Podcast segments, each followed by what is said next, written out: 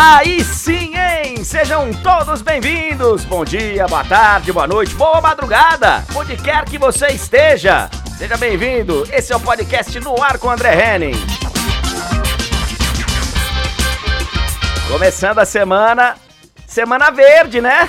Ó, oh, que alegria! Parabéns, Palmeiras! Parabéns também pro Santos. Também, afinal podia ter ido para qualquer lado. Nós vamos falar sobre isso hoje. Hoje Libertadores é a principal pauta do podcast. É o nosso principal assunto. Eu sei que eu deveria ter gravado já no domingo, tal, mas eu trabalhei, fiz jogo do Campeonato Brasileiro, foi complicado. Então, para você que tá tá ligado aí ouvindo sempre que as edições saem, tô gravando na segunda-feira, mas teve tanto palmeirense aí que nem sabe o que aconteceu no domingo que tava de ressaca ou continuava daquele jeito Tô achando que só tá caindo a ficha do palmeirense hoje. Sejam todos bem-vindos então, deixa eu dar boas-vindas também à galera que tá na Twitch acompanhando a gravação ao vivo, twitch.tv barra André 75, twitch.tv barra André 75, se você ainda não conhece a Twitch, se você ainda não se inscreveu lá no canal, faça isso, vá lá porque a gente tem feito lives bem bacanas, inclusive em vários momentos estamos mostrando a gravação ao vivo aqui do podcast do No Ar com André Henning. Bom, dito isso, dito isso, vamos começar aqui a nossa, a nossa live de hoje. É, falando, né, do, do, do, principal assunto, que eu acho que foi nesse final de semana, eu acho que não teve nenhum outro grande assunto. É, claro, a gente tem muita coisa aí acontecendo de Campeonato Brasileiro, nós estamos na reta final. É, tem muitas mudanças acontecendo na competição, mas, mas eu não, não, não, não tenho como não falar e não dedicar esse podcast à grande decisão da Libertadores, que foi no último sábado, lá no estádio do Maracanã. Um calor infernal, um calor infernal. Eu estive é, no domingo com o Mauro Betting, que estava lá comentando o jogo pelo, pelo SBT, e, cara, tava, tava muito, tava muito quente. Aquele calor que quem, quem conhece o Rio de Janeiro no verão sabe como é que funciona, né? E parece que às 5 da tarde é, é, é o auge do calor, né? Porque o sol vai esquentando, esquentando, esquentando, esquentando, e quando chega esse horário mais ou menos é aquela quentura aqui, né, do dia inteiro. Então, assim, conforme a gente dizia aqui na última edição do podcast, eu achava que seria realmente uma final muito parelha, muito equilibrada. Que não. não... Eu, eu tava tendo dificuldade de colocar o Palmeiras como levemente favorito. Tava tendo dificuldades, porque achava um jogo muito aberto. Agora, pensava eu que depois de um empate no tempo normal, eu só achei que fosse ser um empate com gols e tal, fosse ser um jogo mais legal. Já vou falar sobre isso. Eu, eu palpitei um 2 a 2 no tempo normal e aí é, elenco, né? Tem mais tem mais repertório o time do Palmeiras para poder pegar uma prorrogação e tal. Então eu apostava no título do Palmeiras na prorrogação. Foi quase isso, né? Porque foi no finalzinho do tempo normal e eu realmente acredito realmente acredito que, que poderia ter ido para qualquer lado. Foi um jogo muito parelho. E aí eu, eu ouvi muita gente, e também vou falar sobre isso daqui a pouquinho, a, a, a loucura digital que vivemos hoje, especialmente no Twitter. Chegou num determinado momento do jogo que de repente se tornou uma polêmica o fato do jogo ser ruim. E muita gente tentando desmerecer. Ah, essa final é muito ruim, ninguém tá nem dando bola.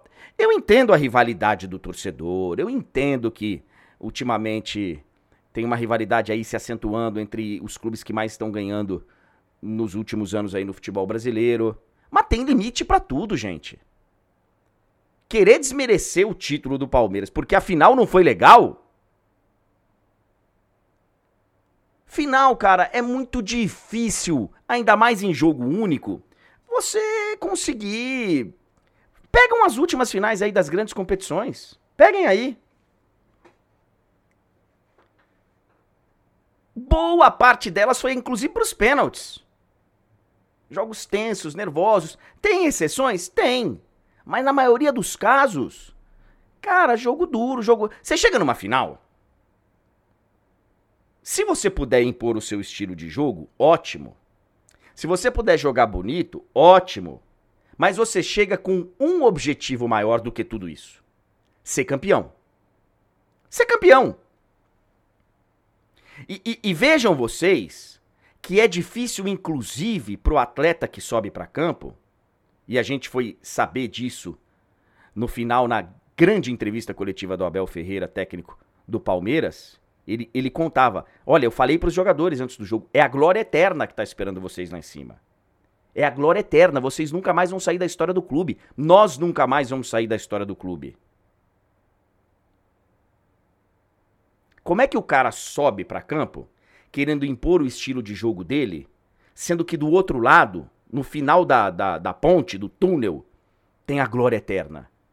Ele começa tentando impor o jogo dele, que é o automático, que é o que o time tá pronto para fazer. Chega uma hora não tá dando certo, o inconsciente vai mandar fazer do jeito que der. Do jeito que der. Final, você chega para ganhar, cara. Final você chega para ganhar. Ah, o jogo foi feio. Paciência, cara. Não tem um torcedor do Palmeiras triste. Porque o jogo foi feio. O time foi campeão. O time chega na final para ser campeão. Cara, sobe lá. Ó, é o seguinte, tudo que a gente fez até agora foi para chegar até aqui. Agora nós vamos lá e levantamos a taça. Ah, de que jeito vai ser? Não sei, cara. Ah, mas ó, professor, talvez não seja daquele jeito que a gente, né, trabalhou e tal. Dane-se! Dane-se! Empurra a bola pro fundo da rede, lindo! Faz o gol do título. E aí vem o gol do título da cabeça do mais improvável dos jogadores, né? Cara, eu dei azar com esse Breno Lopes. Eu já fiz alguns jogos do Palmeiras em que ele jogou, entrou. Eu tava dando um azar com ele. Não tem nenhum jogo ele, ele, ele teve bem. E ele fez o gol do título da Libertadores, cara. Jamais ele vai sair da história do clube. Jamais. Jamais. Para sempre. Pensem nisso. Daqui 30 anos vai ter o jogo de Master do Palmeiras em Valinhos. Prefeitura de Valinhos vai convidar o time de Master do Palmeiras para ir lá fazer uma pelada lá na cidade, arrecadar fundos para um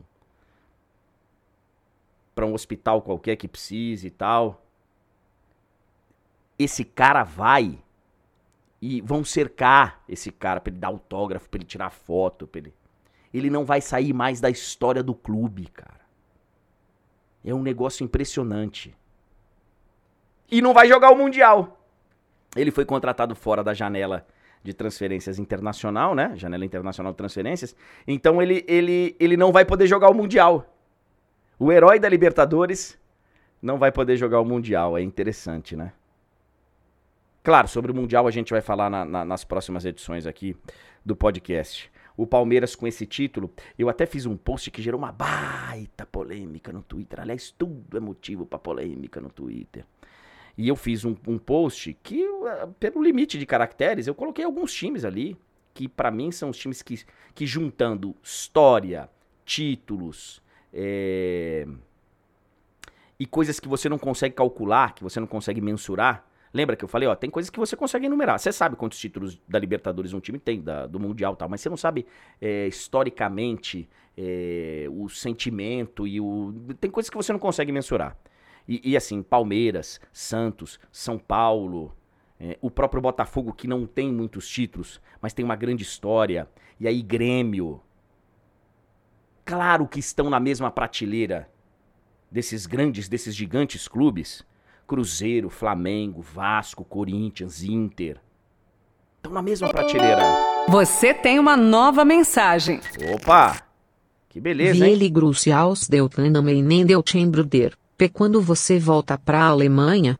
KKKKK. Mensagem do Hector aqui. Obrigado, Hector. Galera que tá no podcast, eu tô ao vivo na Twitch, então Recebi aqui uma doação e uma mensagem do Hector. Viele Grüße aus Deutschland an meinen deutschen Bruder, meu irmão alemão Hector. Quando eu volto para Alemanha, pô, em breve, né? Depois tá vacinado, tudo certinho, tomara. É, galera que tá no podcast tá meio perdido, vai lá na twitch.tv barra André 75, vocês vão entender o que, que tá acontecendo, né? O pessoal vai lá, se inscreve no canal, manda uma doação, faz uma pergunta. Mas voltando aqui, eu falei desses outros clubes, né? Atlético Mineiro também. É, esses clubes estão todos na mesma prateleira. Uns com mais destaque, pelo momento, pela história, pelo. outros com um pouquinho menos destaque momentâneo, um pouquinho mais escondidos, mas estão todos ali. Só que você tá num, num, num, momento em que a mídia social tá explodindo e tá aquela guerra. E aí, cara, e aí a, a milícia digital, e eu uso muito esse termo, e muita gente confunde. Milícia digital não é a torcida de um clube é a torcida de vários clubes, de vários jogadores. O, o, o que é a milícia digital, no meu entendimento, e eu uso esse termo, e muita gente confunde, e pega as dores e acha que está ofendendo um time específico. Não. Você critica o time X. Ou você faz um elogio ao rival do time X. Ou você faz uma crítica ao diretor do time X. Ou você fala que o time X está jogando mal, ou você fala simplesmente que o time X, sei lá, qualquer coisa que você fale do time X, vai lá o grupo X Resenha, que é dedicado só ao time, que tem 200 mil seguidores fanáticos do time. Aí você vai lá, o cara retuita, te esculhambando. Olha aí, ó, esse careca sempre falando mal da gente. Das 200 mil pessoas, pô, 200 olham e começam a te xingar. Aí um outro perfil, um influenciador, faz a mesma coisa. Ele tem 80% dos seguidores dele ligados a esse time X. E aí ele manda lá, sempre esse cara, já ouvi falar dele tal coisa, não sei o que, tudo jogando ao vento. Aí vão lá vários seguidores dele, te xingam. E aí vira esse negócio que eu chamo de milícia digital. E isso tem de clube, tem de jogador, fã-clube de jogador, isso tem de artista, cantor. Lembra o que fizeram com o Everaldo Marques lá, que ele, que ele falou no intervalo do Super Bowl lá, que era ridícula? Então, cara, é uma. E aí os caras vêm, nossa, a torcida de tal time tá te perseguindo. Não. São esses milicianos digitais que nem. Cara, várias pessoas vieram me criticar e falaram: pô, você não falou nada da aglomeração lá? Era só entrar no meu perfil. Há, há uma semana que eu tô falando desse negócio de convidados da Comebol, tô criticando que o governo do estado do Rio de Janeiro liberou a presença de público. Há vários dias. E no dia da final, quando eu passei a ver as imagens, porque de manhã eu tava trabalhando. 10 da manhã já tinha cara me, me mandando mensagem. Você não vai falar da aglomeração? Estavam pegando ingresso, eu acho, os convites, os credenciais. Eu tava no ar, eu tava narrando o Bolonha em Milan. Quando eu cheguei em casa, acendi a churrasqueira, liguei a televisão, que era umas duas da tarde, eu comecei a twittar sobre as coisas que eu tava vendo ali. Aquela maluquice. E que eu já vou falar sobre isso. E aí vem dois, três caras. Pô, não falou nada, né? Se fosse contra o meu time. E aí as pessoas passam a retweetar aquilo e, e, e repercutir aquilo como se aquilo fosse verdade. E não é. Basta olhar. Então é, é isso que é milícia digital. Caso você esteja em dúvida, meu caro leitor lá no Twitter, porque é um termo que eu uso muito, cara, porque eles são, eles, eles se juntam em grupos para digitalmente te atacar. E, e, tem gente de imprensa, viu? Tem gente de imprensa que, que estimula o bairrismo, porque eu sou um jornalista. Eu sou, eu sou, eu, morei muitos anos no Rio, morei muitos anos em Salvador, tal, mas eu sou de São Paulo, moro em São Paulo. E aí tem próprios caras da imprensa incentivando o bairrismo, cara. Incentivando o bairrismo e incendiando torcida contra jornalista. Ó, oh, tem coleguinha aí que não é capaz de, de dizer que o jogo uh, tá ruim. Sei lá, um negócio desse. Aí começa a vir mensagem para você, do nada. Aí o cara fala, ó, jornalista paulista que não sei o que lá. Aí começa a vir mensagem para você e eu nem citei ninguém. Sabe, um negócio meio. meio doentio. Meio doentio. para não dizer inteiro, completamente doentio. Parabéns ao Palmeiras. Eu acho que é um título merecido. Ah, mas podia ter sido o Santos. Podia, cara. E acho que o Cuca tem muita parcela de responsabilidade, tá? Eu acho que o Cuca provocou um tumulto lá no jogo no momento que foi ruim pro time dele. Que foi ruim pro time dele. Palmeiras fez uma grande campanha. Verdade que correu um sério risco nas semifinais. No jogo da volta, né? Correu um sério risco. Isso é verdade. Mas, sabe, fez uma grande campanha. Tá de parabéns e agora vai lá pro Mundial e nós vamos falar sobre isso em breve. Deixa eu falar sobre a aglomeração. Cara, é difícil aceitar que a gente tenha que fazer a seguinte pergunta. Prestem atenção na loucura que vai acontecer agora. Na loucura que é a pergunta que eu vou fazer. Quem foi o gênio que recebeu o decreto lá do governo do estado, um decreto insano, irresponsável, liberando 10% da capacidade do público, e achou que seria uma boa ideia colocar 10% do público num setor fechado do estádio, em 10% do estádio, ou 15 ou 20, não mais do que isso. O cara faz um decreto insano, irresponsável, é, maluco desse, mas eu imagino que pelo menos o cara pensou o seguinte: eu vou colocar um para 10 lugares, né? Uma pessoa para cada 10 lugares. Vai ter uma média de 10 cadeiras ou 9 cadeiras entre um cara e outro. Ah, vai ter grupinho aqui, vai, mas vai ter mais espaço, vamos espalhar. Vai ter uma divisão lá, vou soltando gente. 500 pessoas num setor, aí as outras 500 no outro setor. Gente, desculpa, não precisa ser nenhum gênio da física, da matemática. E entender que 10% do, da capacidade do estádio em 10% do estádio é 100% da capacidade do setor. E a aglomeração está estabelecida. O cara pensa. Vocês, têm visto alguns jogos de futebol americano, de basquete? Todo mundo espaçado no estádio inteiro. Justamente para diminuir o risco. Ah, vai zerar? Não vai. Por isso que é irresponsável o decreto. Mas como que o cara. Meu Deus, quem foi o gênio que autorizou isso? E aí tem que ter alguns gênios. Porque tem que ter o cara que teve a ideia. Gente, vamos reservar esse setor aqui? Aí vai ter o cara que vai concordar com isso.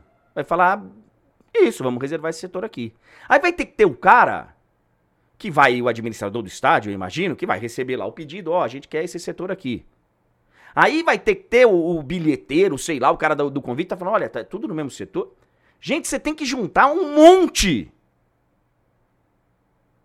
de gênios para poder chegar nessa conclusão. Liberar, eu vou, eu vou, eu vou ser bonzinho aqui. Liberar 20% do estádio para 10% da capacidade.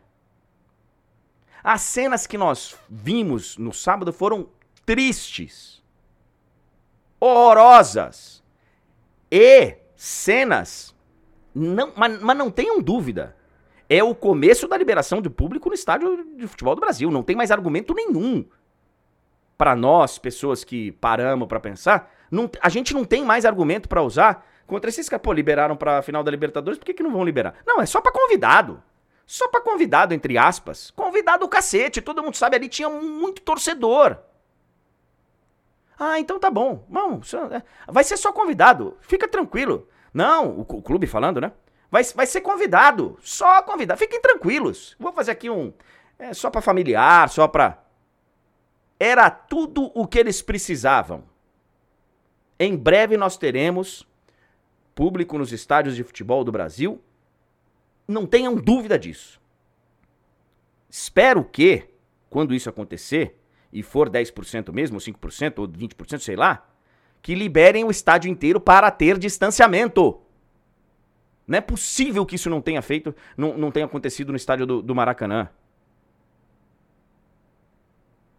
O prefeito de São Paulo, Bruno Covas, deu um péssimo exemplo indo ao jogo.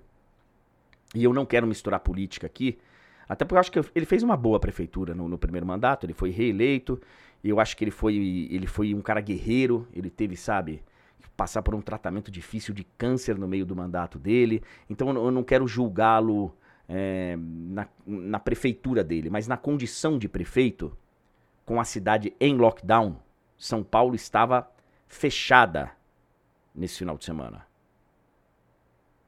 Estava fechado. A cidade de São Paulo estava em lockdown. E o prefeito de São Paulo resolveu que era uma boa ideia ir assistir um jogo de futebol. Ah, mas no Rio podia e tal. Mesmo assim, tem coisas que o cara tem que dar o exemplo. Tem que dar o exemplo. Eu entendo O, eu vi a, a, postagem dele pedindo desculpa lá, tal. Não pedindo desculpa, não. É, explicando. E ele, e ele falava o seguinte, pô, eu passei por um tratamento difícil de câncer, então eu quis viver ali alguns momentos com meu filho tal. Tudo bem, sabe? É, é difícil julgar o íntimo do cara. Difícil. O cara passou por uma situação que ele recebeu uma notícia de uma doença que mata muita gente e tal. Não vou entrar no mérito do ser humano, Bruno Covas. Vou entrar no mérito do prefeito de São Paulo, Bruno Covas. Ele não deveria ter feito isso. Foi um péssimo exemplo, como já tinha sido um péssimo exemplo do governador do estado pegar um avião para ir para Miami, né? Em plena pandemia. Então, assim, é... a gente precisa de exemplos melhores. A gente precisa de exemplos melhores e o exemplo dado pelo torcedor do Santos, Bruno Covas, prefeito da cidade de São Paulo, indo no jogo no estádio do Maracanã no último sábado, foi muito ruim. Essa, pelo menos, é a minha opinião. É isso, senhores. É isso. Vamos fazer o seguinte. Vamos embora que em breve tem mais podcast. Espalhe pra galera aí, manda o link pra galera. Obrigado a você que tá acompanhando com a gente. Os números estão crescendo, cara. É engraçado, né? Porque vai crescendo exponencialmente. As pessoas vão descobrindo que o podcast está de volta, ou vão passando a descobrir o podcast. E as edições anteriores também passam a ser mais ouvidas. E é muito legal, eu fico muito feliz, porque tem muito assunto que é atemporal que a gente vem tratando aqui no podcast. Então pode ouvir também as edições anteriores e se inscreve aí no seu no seu tocador de podcast predileto pra gente poder seguir tendo esse papo aqui, tá? Quiser mandar mensagem para mim, arroba André Henning lá no Twitter, é o mais fácil. É a mídia mais tóxica que tem, a mídia social mais tóxica que tem no planeta. Mas é também a mais fácil pra gente se comunicar, arroba André Henning. E eu volto a qualquer momento com mais uma edição do podcast e também na live, lá na Twitch, twitch.tv barra André Henning 75. Valeu! Obrigado, galera!